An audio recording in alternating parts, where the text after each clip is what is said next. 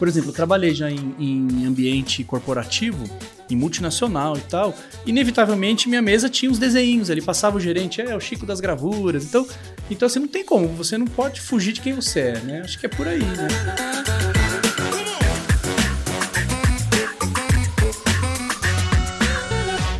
E olha só com quem que eu tô conversando aqui hoje, o Kiko Garcia, ele que é quadrinista e ilustrador, autor da série Catacumba. Olha só que bacana, um monte de quadrinho. Hoje tá bem colorida, a sala aqui tá bem diferente. E aí, Kiko, tudo bom? Tudo bem, Fernando. Prazer estar aqui trocando ideia com você e com o pessoal. Pô, prazer é meu. Primeiro, obrigado, obrigado aí por você ter aceitado o meu convite Eu e aí é, nessa empreitada de me ajudar a levar um conteúdo relevante pro pessoal que acompanha aqui o canal. Obrigado, viu? Eu que agradeço o convite. Prazer estar aqui. Agora é o seguinte, Kiko, eu percebi que você faz esses quadrinhos, você faz à mão, é isso mesmo? É totalmente desenhado à mão, né, com caneta pincel. Uso, né, desenho com lápis, né, lapiseira, essas coisas, mas a finalização no pincel, na caneta pincel. Tem ali, né, uma parte digital, né, quando a gente escaneia, dá uma tratada e tal, mas é tudo à mão, até a fonte. A fonte eu criei a partir da minha caligrafia. Cara, também. que legal. Mas não seria mais fácil fazer no computador? É, ganha tempo, né? São, são adventos que chegaram para ajudar, né? Não tem. Às vezes eu faço uma correção, uma pequena coisinha ali na, na tablet, né? Tem a canetinha também para fazer, mas eu acabo não escapando de desenhar no papel. Minha mesa fica desse jeito, assim, cheia de papel e. Do jeito que você gosta, né? Isso. É. Cara, e como é que começou esse, esse negócio de desenhar?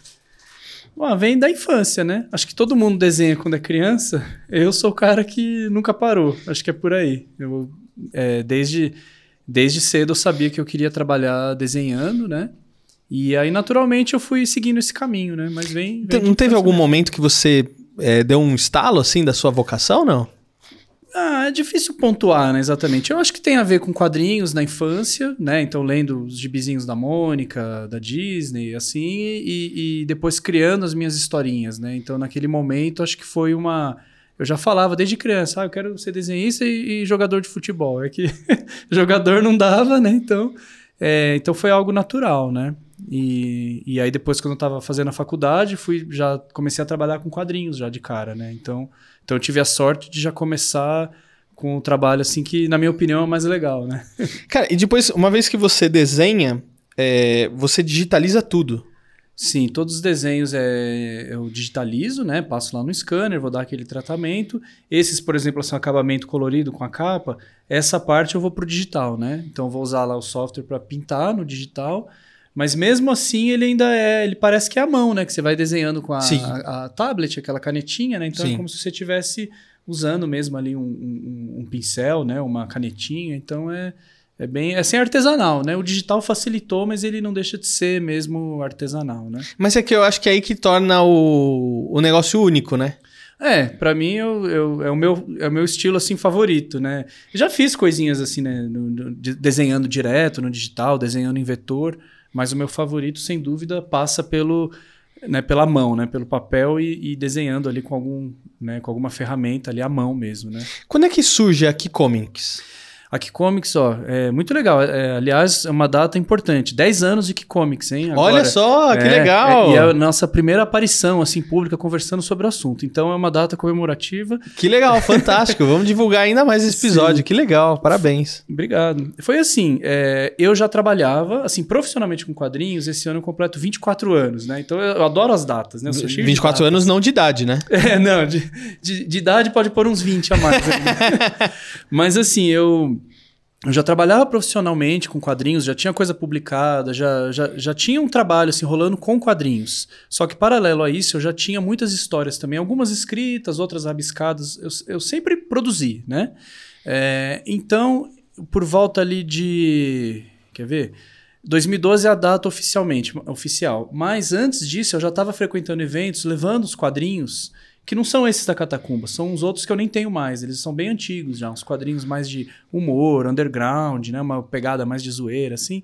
É, e esses quadrinhos, eu comecei a desenhá-los lá por volta de 2004, 2005. Então é bem mais antigo. Só que 2012 é o momento que eu junto tudo e começo a ir, né, assim, montei um site oficialmente, né? Então, Então não existe também uma data assim certa quando eu comecei. Era uma Tá. coisa que eu já tinha, muito material eu já tinha, eu fui reunindo, né? Em 2006 eu estava frequentando a Fast Comics, eu já ia nos eventos de quadrinhos com os meus quadrinhos debaixo do braço para mostrar, para tentar interagir, né, com, com os outros artistas. Então, então é um começo que ele vai se, né, tipo uma formação ali de um universo, né? Vem ali a poeira girando, esquentando até um dia explode. É tipo isso, né? Mas aí oficialmente 2012 é porque quando eu monto o site e ponho eles à venda, né? Cara, você tá 10 anos empreendendo. Isso, 10 anos empreendendo. É, exatamente. E, ó, até se a gente for ver, um pouco antes até, porque 2010 eu já estava eu, tava estudando 3D, jogos, eu já estava com uma ideia de ir para um caminho assim, solo, né? Já estava. Ainda trabalhei em outros lugares, mas de 2011 em diante eu, eu, eu, tô segui, né? eu saí para seguir um caminho mesmo e, e dificilmente eu encontrei algo assim para voltar para alguma outra empresa que não fosse a minha, né? Também sou autônomo, né? Tenho a minha empresa, né, para de ilustrações, editoriais e tal. Cara, e você faz tudo sozinho? Você Tudo cria sozinho. história, desenha, digitaliza, manda imprimir, vende. Sim. É, eu só não tenho a gráfica, né? Eu tenho que mandar para algum lugar, né? Então eu contrato o serviço ali da gráfica para ela rodar para mim o material, né? Uhum. Mas assim, cada detalhe, por exemplo, você vê aqui a faquinha. Aham. Depois que chega da gráfica, eu recorto uma por uma para colar. A aranha de veludo, eu recorto uma por uma. O, o cabelo da loirinha ali também, eu pinto no, a mão uma por uma. Então, tem uma pós-produção também que eu faço, né? Tudo à mão, sozinho. Às vezes minha esposa ajuda, é verdade, né? minha esposa, meu filho, às vezes eles também participam da brincadeira. Mas, assim, é tudo bem, né? Como diria o ditado lá, o do it yourself, né? Aham. Mas eu acho que, cara, tem umas é, coisas da- das capas, igual você estava comentando, né? O lance da, da, da faca, a aranha que tem Isso. na capa. O pessoal que não, não tá vendo, né? Mas é o seguinte, gente, quer ver? Deixa eu mostrar aqui pra vocês. Tem uma capa aqui, esse aqui é o número Esse é o Fobia, é o 5, né? Fobia. É o seguinte, tem na capa tem uma mulher eh, segurando um lençol, talvez. É uma capa meio vermelha, Catacumba tá escrito em amarelo. E aí tem uma aranha subindo, assim, o, o lençol. E essa aranha aqui, gente, que tá em preto, ela tem um... Como é que Um chama? veludo, Um né? veludo. É.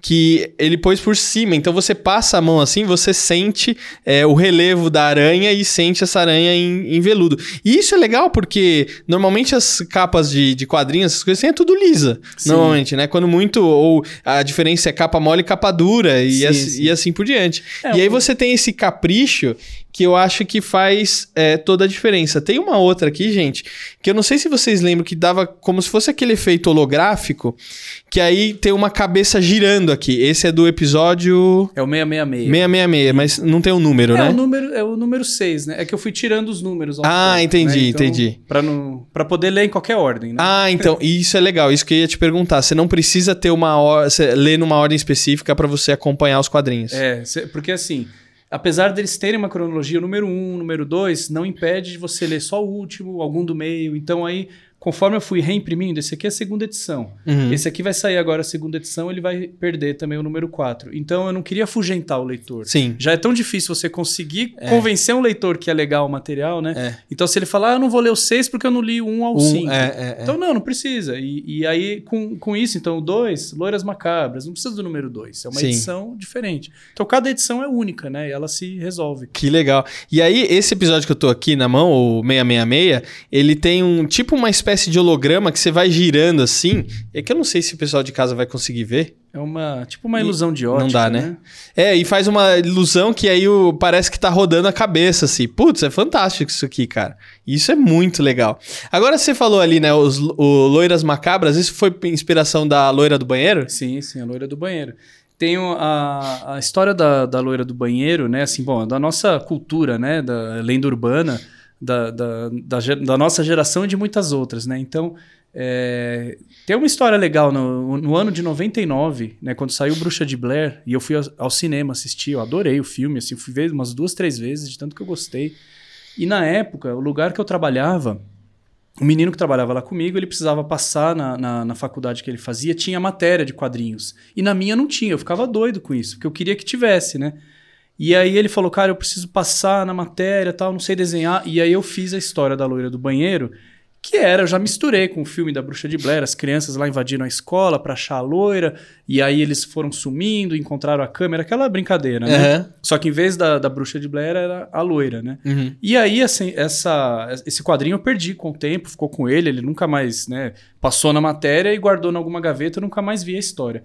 Só que aí, anos depois, quando eu fui criar o, o Catacumba, eu lembrei dessa história, que depois mudou pra caramba, virou outra história. Uhum. Mas eu lembrei desse, desse argumento, né? É, alunos numa escola tal e a loira do banheiro lá. E aí, como eu já tinha feito a 1, então a- as edições tinham temas, né? Então, histórias de pavor na escada. Número 2 eu já falei, ah, já vou com as loiras, né? E aí peguei a loira do asfalto também, que é uma lenda do interior, né? As lendas no Brasil, elas vão variando, mas elas têm uma origem, né? Assim, você consegue... Vai ter história de loira na estrada do Brasil inteiro, né? Então, as, a que eu conheci, eu montei uma história aí, né? E a outra a loira do espelho também, aquelas lendas de Sim. você ir no espelho à meia-noite com uma vela. Aham. Então, assim, é, é- todo o trabalho da Catacumba vai ter essa origem, vai ter essa inspiração, né? Em lendas urbanas, né? Lendas regionais também. Cara, que legal. E me chamou a atenção do, do Loiras Macabras, porque é, na faculdade eu fiz. A gente tinha que fazer um TCC, né? Fiz rádio e TV. E a gente fez a videoficção, foi uma história baseada na loira do banheiro, Olha lá. na lenda urbana. E, cara, foi in- interessante porque isso viralizou na escola Uhum. é, e tinha uma grande chance de ficar algo tosco. Porque quando você fala assim, ah, vamos fazer um negócio do loira do banheiro e tal, mano, a chance de fazer o negócio ficar tosco é enorme. recursos, né? É enorme, entendeu? Então imagina, a gente tava fazendo ainda, em- foi em 2007 que a gente tava fazendo, não tinha os recursos que tinha hoje e tal. Sim, sim. Cara, eu sei que a gente teve que se empenhar tanto no trabalho, porque no dia da banca foi um monte de gente só pra assistir a bendita da loira do banheiro. Que aí o negócio viralizou. Mas deu tudo certo, foi super pressão, bacana. né? Depois eu vou até te mandar, porque o, o Júlio Wong, que veio aqui, inclusive ele Sim, que sim. te é, indicou pra estar aqui, né? Ele também fez muita coisa assim nessa área de horror, terror e tudo mais. Sim. E eu mandei o curta pra ele, né? Pra ele ver. Ah. Ele, pô, mas ficou legal pra caramba o curta e tal. E aí eu lembrei, vi aí Loiras Macabras, eu falei, opa, peraí que eu acho que eu é, conheço isso aí de algum lugar. Ô, ô Kiko, mas é o seguinte, é, dá pra ver, né, óbvio, é, nos seus quadrinhos, nos seus desenhos, tudo mais, até nas redes sociais que eu te acompanho, você tem um traço seu. É, como é que surge isso no, no quadrinista ou no ilustrador? Como é que você cria um traço, uma identidade sua? É, ah, eu acho que é. Eu acho que é algo que vem, na verdade, que não, nunca está pronta, né? Assim, acho que não, eu não, não consigo pensar hoje agora, ah, já defini o meu traço e já sei desenhar tudo, né? Eu acho que pelo contrário, né? Se, um artista não pode pensar que sabe tudo, né? Sempre quer melhorar, né? Então, no meu caso, assim, quando eu comecei a trabalhar é, profissionalmente, né? Os quadrinhos que saíam em bancas, tudo, eu usava um material, que eram aquelas canetas Caneta nanquim. É como se fosse uma.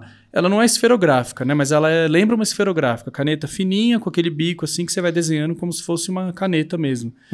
É, Então o que eu percebi, eu sempre tive a mão muito, muito pesada, né? Na hora de desenhar, minha mesa até chacoalha, assim, né? Que eu Caraca. Não, não consigo, assim, ser fininho, levinho. Então, é, eu fazia muito também grafite, arte em parede. Então, então o traço, ele é bruto, ele é mais pesado mesmo. Ou seja, mais grosso, né? Isso, mais grosso. Então, eu desenhava muito com caneta, é, piloto, né? Então, eu venho dessa, dessa origem aí. Então, quando eu trabalhava com essas canetas que eu estava falando, às vezes eu tinha que ir, ir e vir muitas vezes no traço para fazer o que eu queria ali, né? Mesmo uma caneta 08, eu ficava ali várias vezes, né, indo e vindo. E aí quando eu me depar... aí eu usava pincel só para chapar, né? Chapar a gente chama uma área grande que você, em vez de ficar usando canetinha, você vai com o pincel ali, Uhum. alastra a tinta, né? Então aí eu, eu comecei a usar pincéis mais finos para desenhar e ganhar tempo. Então, em vez de ficar indo e vindo várias vezes, é um, um traçado só resolvia. E aí, assim, aí nessa época também a gente vai amadurecendo. Então, eu já conhecia já conhecia trabalho de outros artistas, que aí você também se inspira, você vai vendo, olha, o traço desse cara, olha, ele desenhou com um pincel, vou experimentar também o pincel. Aí um dia tô numa loja de arte, olha, esse tipo de pincel não sabia que tinha. Então, então a gente vai evoluindo, né? Amanhã eu posso conhecer uma ferramenta que eu não conheço hoje, que, que vai me, né, me levar para um outro tipo de traço, né? Então, é, no momento que eu tenho esse aqui, né? O mais atual são esses, esses aqui são os mais recentes. E vem de uma coisa também vem sendo construída, né? Então, E, eu achei interessante você comentar que é, é, é, importante você conhecer o seu traço para saber qual a ferramenta que você vai usar. Então você falou assim, pô, usava uma caneta ali, eu tinha que ficar, fazer o movimento várias vezes, ou seja, perdia mais tempo, Isso. cansava mais e tudo mais para conseguir o resultado que você queria. É. Aí você entende como é que funciona a sua mão, aí você fala assim, não, eu preciso de uma outra ferramenta. Isso, é. Que aí você vai, por exemplo, né? Eh, se você vai usar um, um brush pen, né, que eu uso atualmente, né? É, se eu vou fazer uma, sei lá, vai a curvinha aqui do, do nariz da, da personagem tem, existe um jeito, você, você aplica o pincel e você acalca ele um pouco. Então a pressão que você põe, ele vai engrossar. E aí, ao mesmo tempo, você tira e faz a curva. Então ele vai fazer aquela. Agora na caneta você vai ter que ficar ali, né? E às vezes também vai estragando, né? Então.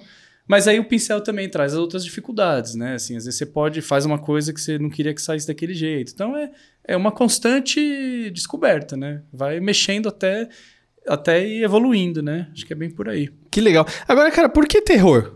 É terror ou horror? Não sei. Tem que ter. Ah, é, pode ser os dois, né? O, o, horror, né? Como, falando como gênero, né? De horror. Ó, vem. Isso vem de infância também, cara. de infância. Porque eu tenho. Assim, meus pais são do interior, né? Eu sou daqui de São Paulo mesmo, mas meus pais são do interior. Então, assim, desde criança a gente viajava, né? Nas férias ia viajar para o interior. E aí no carro era história de terror, lendas. Chegava lá na cidade também a história, meu avô contando, ia passear em cemitério, sabe? Então tem quadrinho meu, eu não tenho aqui ele, que é o Homem da Capa Preta, já esgotou. Mas é um quadrinho que eu, eu, eu tô revisitando essas histórias antigas, né? Que meu avô contava. Inclusive essas coisas de ir em cemitério contando história. Olha, aquele túmulo ali, o cara morreu assim, assim, assado. Então vem, vem de muito de infância mesmo, eu nem lembro quando, assim, sei lá, cinco anos, seis anos, já cresci já ouvindo essas histórias. E eu fui moleque nos anos 80, né? A época dos VHS, né? Alugava lá os filmes de terror. Então, já mexe comigo desde que eu me entendo por gente. E aí você achou esse segmento e falou: ah, é por é, aqui mesmo que eu vou. É tudo natural. É, por exemplo, eu tava contando esses dias aí. época de figurinha, né? Assim, figurinha metalizada, figurinha de rock, de aquelas gangues gangue do lixo, aquelas coisas né, nojenta, derretendo, tudo isso daí, quando eu era moleque já mexia com a minha cabeça, né? Skate, tudo isso. Então, todo esse universo e o universo das histórias, eles chegaram num momento que eles foram assim se convergindo, assim, sabe? Então, então não é que eu já sabia assim, ah, eu vou desenhar histórias de terror. Não, eu queria desenhar. Ao mesmo tempo gostava do horror. Então, naturalmente, um dia foi meio que, ah, então vou partir para esse lado, vamos ver. Comecei a fazer um, dois, tal. Então, tinha eventos que eu ia, quadrinhos undergrounds, eu já puxava ali um. já desenhava um zumbi ali no meio. Então é, foi algo natural para mim, sabe? Tem alguma lenda urbana que você mais gosta? É, acho que a da Loira é uma das minhas favoritas. É, lenda regional eu gosto muito, que é a da história do Homem da Capa Preta também, que é a história do cemitério, o cara que vai cumprir uma aposta lá no cemitério. Acho que essa é a minha favorita. É, urbana mesmo favorita, além da loira, acho que eu posso dizer também do Homem do Saco, né? O Homem do Saco, que também tem várias, né? Tem as variações, né? Brasil uhum. afora, né? Mas assim, essa coisa do andarilho na estrada ali, né? Assim que você passa e vê um cara andando com um saco, você não sabe o que, que ele tá fazendo, quem ele tá levando lá dentro. Isso é também é uma das minhas favoritas, sabe? Também é muito forte essa além do urbano, essa coisa né, de estradinha, né, de, de casebre abandonado na estrada também. O livro Assombra Contos, eu exploro bem esse lado aí também. Né? Desculpa aí. Imagina, imagina. o que eu escrevi com meu amigo lá do Recife, né, o Beto Beltrão, um abraço para ele. E aí, a, aí, além das histórias, também ilustrei, né? Então, então além de história mesmo, é, conto, ainda tem ilustração. E aí é bem essa vibe também, sabe? É, Homem na Estrada, Casebre, Lendas. Cara, eu acho legal que você traz uma coisa que te acompanhou quando você era criança. Uhum. É, que você traz isso para os dias de hoje, para você aplicar para uma coisa que você sabe fazer muito bem e que uhum. você gosta. Sim. Né? E eu acho isso é bacana. Tem alguma história que te contaram quando você era criança que te marcou muito? Que ou que você ficou com muito medo, ou que aquilo te marcou? Sei lá, um tio, um pai, um avô, sei lá, que você consegue compartilhar? É, eu acho que essa do. A que mais vai representar isso é a do, do Homem da Capa Preta mesmo. Porque é, é assim, até hoje, todo cemitério, quando eu preciso ir ou passo por algum, eu lembro. Então é uma. No livro eu conto isso, né? É uma coisa que me marcou mesmo. O cara vai lá, é, ele vai cumprir uma aposta, e aí o cara que está desafiando fala: olha, então você tem que ir lá meia-noite. Mas assim, ah, como que. Não, eu vou, o cara não tem medo de nada, eu vou, claro que eu vou. Aí o que está desafiando fala assim: mas para eu saber que você foi, você vai ter que martelar esse prego aqui na lápide Ele fala uma lápide lá, lápide mais antiga tal. Tá bom. Aí ele fala, só que se você sentir medo, o dono da lápide, vai, o, o dono da cova vai te pegar. Aí ele, ah, que bobagem. Aí ele vai todo destemido. Só que tava frio, ele põe uma capa, né? E vai lá martelar o prego para cumprir a aposta.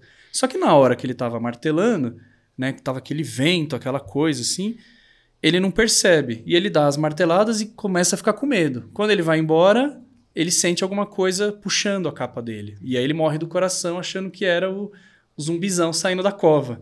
No dia seguinte, o, o, o cara que desafiou ele volta lá no cemitério para ver se ele cumpriu a aposta e vê ele morto lá com a capa martelada, né? Ele martelou a própria capa. E aí segurou ele. É. Então essa Que é a minha favorita, essa é que me marcou. Mas teve alguém que te contou isso, não? Ah, isso na minha, na minha família todo mundo. Era meu pai, minha mãe, meu avô, meu tio. Eu não sei, eu não consigo dizer quem me contou a primeira vez, sabe? Que legal. Era história cê- de família. A sua família é envolvida com arte de alguma maneira, assim? Eu tenho, assim, meu pai é escritor, né? E minha mãe desenhava, mas ela, minha mãe fazia roupa, então desenhava ali. Que legal. coisa- coisas e desenhava pra gente. A gente cresceu, assim, eu falava assim, mãe, desenha o super-homem. Ela ia lá e desenhava, sabe? Fazia caricatura da gente. Então, então tem um pouco esse lado. Profissionalmente, nenhum seguiu, né? Eles são Uhum. profe- eh, foram professores, né? Sim. É, mas não desse jeito, assim, publicando tal. Só meu pai, mas é livros, né? Não, Que legal. não quadrinhos. Tem, é, qual que é o processo seu para você é, conseguir fechar um quadrinho aqui, né? Primeiro você faz a história, para depois você desenhar, você primeiro escreve a história e depois você vai fazendo os quadrinhos. Como é que você faz? É um, é um processo mais ou menos organizado, né? Eu, eu sou um cara bem metódico, mas ao mesmo tempo eu não. Se eu precisar inverter, chacoalhar as coisas, eu não, eu não me abalo. Eu vou. Eu, eu posso né, inverter ali a ordem. Geralmente ele vai nascer de uma ideia primeiro, né? Um, um argumento ali, alguma, algum conceito, né? Por exemplo, a próxima vai ser a catacumba estranha. Então são histórias estranhas, mais psicológicas tal. Então eu já tenho esse conceito. É, as, as histórias também elas vão nascer de uma ideia, né, assim, não muito definidas. Ah, o cara desenterrou o melhor amigo porque não sei o que tal, e aí no final acontece tal coisa. Eu só tenho um argumento. Aí depois que eu vou desenvolver um roteiro mesmo, né, em cada página, o que, que vai Que acontecer. legal.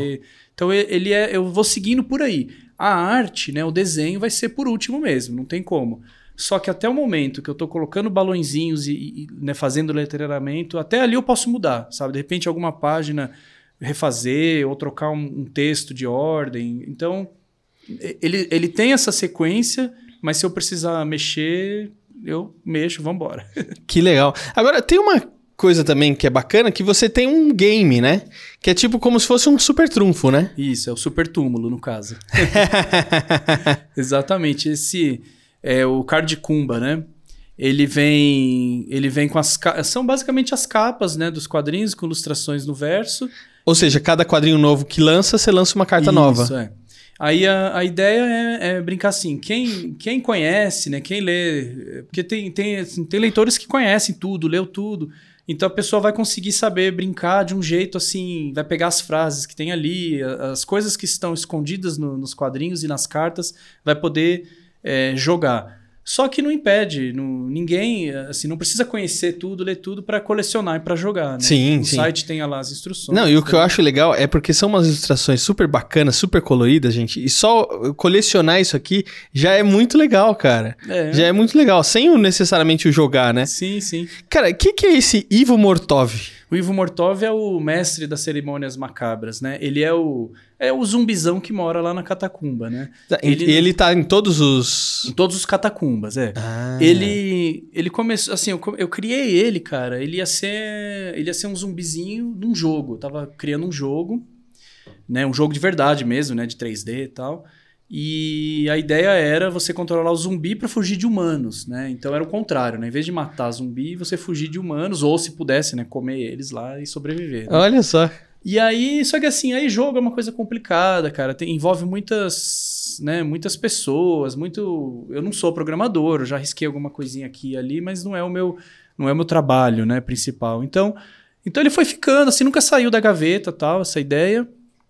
Mas quando eu comecei, quando eu fui criar Catacumba, é, eu, eu pensei, né, poxa, vou usar esse personagem, né? E aí ele começou a sair na Recreio também. Então é um personagem que me acompanha e também já Acho que ele foi criado em 2010, 9 ou 10, se não me engano. Já preciso ver a data lá certinho. Mas já é um pouco antes da, da Catacumba, né? Que eu criei ele e tal. E ele também saía nos gibizinhos de underground que eu tava contando, aqueles no começo, né? Tem os quadrinhos do Ivo Mortov, né? Que legal. E, cara, como é que se divulga, assim? Porque eu imagino que você trabalhar com quadrinhos já não é uma coisa fácil. Uhum. É, por conta ainda, você triplicou o seu desafio, né? Exatamente. É, como é que você faz para se divulgar, para divulgar seus quadrinhos, para o pessoal conhecer? Porque eu acredito também que tem um segmento Uhum. é, e as pessoas acabam se conhecendo. E, oh, pô, você conhece o Kiko, que vai ter o Catapumba e tal, não sei o quê. Como é que se divulga isso? É, esse é o, o- esse desafio, acho que é o maior de todos. Assim, vou colocar junto aí a formação de público, né? Não só divulgar, mas assim divulgar e também gente que queira ler, né? Eu acho Uhum. que esse é o maior desafio, é furar essa bolha, fora do universo, né, dos quadrinistas, por exemplo, Uhum. né? Então esse assim é muito difícil. Eu fiz uma vez só que eu fiz, paguei anúncio, nunca deu em nada. Então eu os- o, o que eu tenho até hoje eu não devo a nada, nada de divulgação assim de, de anúncio, né, coisas pagas, né? É, o que funciona legal assim é participar bastante de eventos e aí é uma coisa que está atrelada à produção. Você participa de eventos se você tiver produções, né? Se Uhum. você ficar 10 anos com um gibi, você não vai participar. Sim. Ou vai estar sempre no mesmo evento com o mesmo gibi, né? Então, então é, é rede social, né? Tem ali, você vai criando um mailing list, né? Então você manda as coisas, mas é um, é um trabalho difícil, assim, para você furar essa bolha, né? Sair desse universo dos leitores que já te acompanham ou dos outros quadrinistas, né? Amigos de profissão, né? Para desbravar público novo, que é o mais difícil. É o mesmo, desafiador, né? É. Agora, o que, o que mais que você faz? Porque você comentou que você também é, presta serviço. Isso. É, além, ou seja, você trabalha além dos, dos quadrinhos, né? O que mais que você faz? Ah, são trabalhos assim, por exemplo, é, ilustrações editoriais, né? Então, capas de livro, ou mesmo as ilustrações mesmo do livro inteiro, né? É, desenhar o projeto gráfico, tudo isso. É, às vezes tem também animação, faço bastante animação para Twitch, né? Eu, não- eu não sei nem mexer na Twitch, nem, mas assim, eu faço às vezes um trabalho pro pessoal de lá, que, que tem, as, que tem os, os perfis lá. Faz né? streaming, essas coisas assim? Isso, é, exatamente. É, que é um, por exemplo, animação. Os quadrinhos eles têm animação. Cada um deles lá vai ter uma animaçãozinha e tal. Então, então é, um, é um trabalho que eu, eu também gosto de fazer. Né? Eu sempre fiz animação nos lugares que eu trabalhei, então é um, é um conhecimento que eu trago. Então eu me divirto com isso. Então, esse tipo de trabalho, né? Fazer uma animação para Twitch, é, se é dentro da- do, né, do que me comporta ali, eu gosto de fazer também. E aí tem, assim, trabalho de design, né? Às vezes, sei lá, logo, embalagem. é, aí depende do. De tudo, de É. tudo um pouco. Cara, eu já fiz até caricatura em evento, caricaturista. É, sabe? que legal, Então, que legal. Sempre assim, o que eu puder envolver né, com desenho, né? Com desenhando ali é. é Que é, o meu ou inclusive é o favorito, que você gosta, né? é. Por exemplo, às vezes estou fazendo embalagem, não tem tanto desenho, mas assim, alguns elementos que vão na embalagem eu posso desenhar, entendeu? Então, então eu uso um pouco do desenho também para a parte de design, né? Fantástico. Ô, ô Kiko, agora é o seguinte, é, vou ser bem sincero com você. Tem. Quando você é, imagina, né? O cara, ah, o cara faz negócio de terror, horror e tal. Às vezes você imagina um perfil na sua cabeça, né? De uma pessoa que é focada naquilo lá. Ah, o meu cara deve morar no escuro, né? Deve não deixar entrar luz dentro de casa, as coisas assim. E aí, cara, você começa a olhar seu perfil, cara, você é um cara que é, gosta de cachorro, posta foto com cachorro, foto com Sim. família, essas coisas assim. Você tem essa. é, Você é um cara família, assim, né? Sim, e fala assim, ué, mas será que esse é o cara que curte terror e tal, né? Não sei, tem esses estigmas assim, cara? Tem, tem muito, cara, mas é. É até engraçado uma história, né? Minha, minha mulher começou a ir comigo nos eventos, que ela vai, às vezes, até me ajudar mesmo. Ele tá junto ali, passando a maquininha enquanto eu autografo. Então, E aí, ni- nisso, né, ela também passei um pouco. E ela sempre fala: Nossa, esse pessoal do terror é tudo bonzinho. Pessoal com um monte de tatuagem do mal, mas é gente boa. eu acho A tatuagem do mal. É, eu, eu não sei explicar. Eu acho que, né, assim, acho que no fundo a gente é o que a gente é, né? Então, mesmo se eu. Por exemplo, eu trabalhei já em, em ambiente corporativo, em multinacional e tal. Inevitavelmente, minha mesa tinha uns desenhos ali. Passava o gerente, é, o Chico das gravuras. Então, então assim, não tem como. Você não pode fugir de quem você é, né? Acho que é por aí, né? E aí, eu sou o que é isso aí que você tá vendo mesmo. é desse jeito, assim, né? Tem um lado, né, obscuro tal, mas na real é, é- Eu tava falando outro dia, acho que às vezes dá mais é mais terror na vida real, né? No, na ficção a gente pode fazer um, um terror para se divertir, né? E tal. Acho que é por aí. Que legal. Ô, Kiko, como é que faz pro pessoal acompanhar seu trabalho, que quer conhecer mais, quer adquirir o Catacumba, quer, quer te acompanhar nas redes sociais? Como é que a pessoa faz? É, bom, tem, pode me chamar lá pelo Instagram. O Instagram é Kikomics, né? K-I-K-O-M-I-C-S. E também é o meu site, né? Kikomics. Ali pelo site dá para comprar, né? Boa. Clicar, conhecer, tem tudo lá. O site Boa. é. Eu falo sempre que é o. É o site mais, mais completo, Completo. ali. É, ele tem, tem até a linha do tempo, história, tem animação, tem tudo. Todos sobre os trabalhos, né? Vai ter sinopse, vai ter capa, amostra, né? De página. Que se legal. quiser comprar, clica lá para comprar. Ou se quiser também me chamar pelo Instagram, né? Faz o Pix, do jeito que quiser, é facinho, né? De achar, tal. Boa. E no Instagram, Kiko É Kikomics. Kikomics, Tudo é. Kikomics. Tudo Kikomics. Beleza. Então, Tem ó, gente, digita no Google Kikomics, É. vai aparecer o site, vai aparecer o Instagram, entra no site, prestigia o Kiko. Não é pra, ah, se quiser compra. Não, entra lá agora, compra, porque, meu, o quadrinho é sensacional. Só a capa já é muito legal. Se você gosta aí é, desse. é, de ter uma peça decorativa em algum lugar, gente, já é muito legal. Colecionar isso aqui, então, é fantástico. Então você entra no site, adquira o seu exemplar e conhece um pouco mais aí do trabalho do Kiko, certo, Kiko? Valeu, Fernando. É isso aí, certinho. E olha, você que nos acompanhou aqui, espero que tenha gostado. Não esquece aí de deixar o seu like, o seu comentário e se inscrever no canal. E eu vejo você no próximo episódio. Kiko, obrigado. Valeu, Fernando. Obrigadão.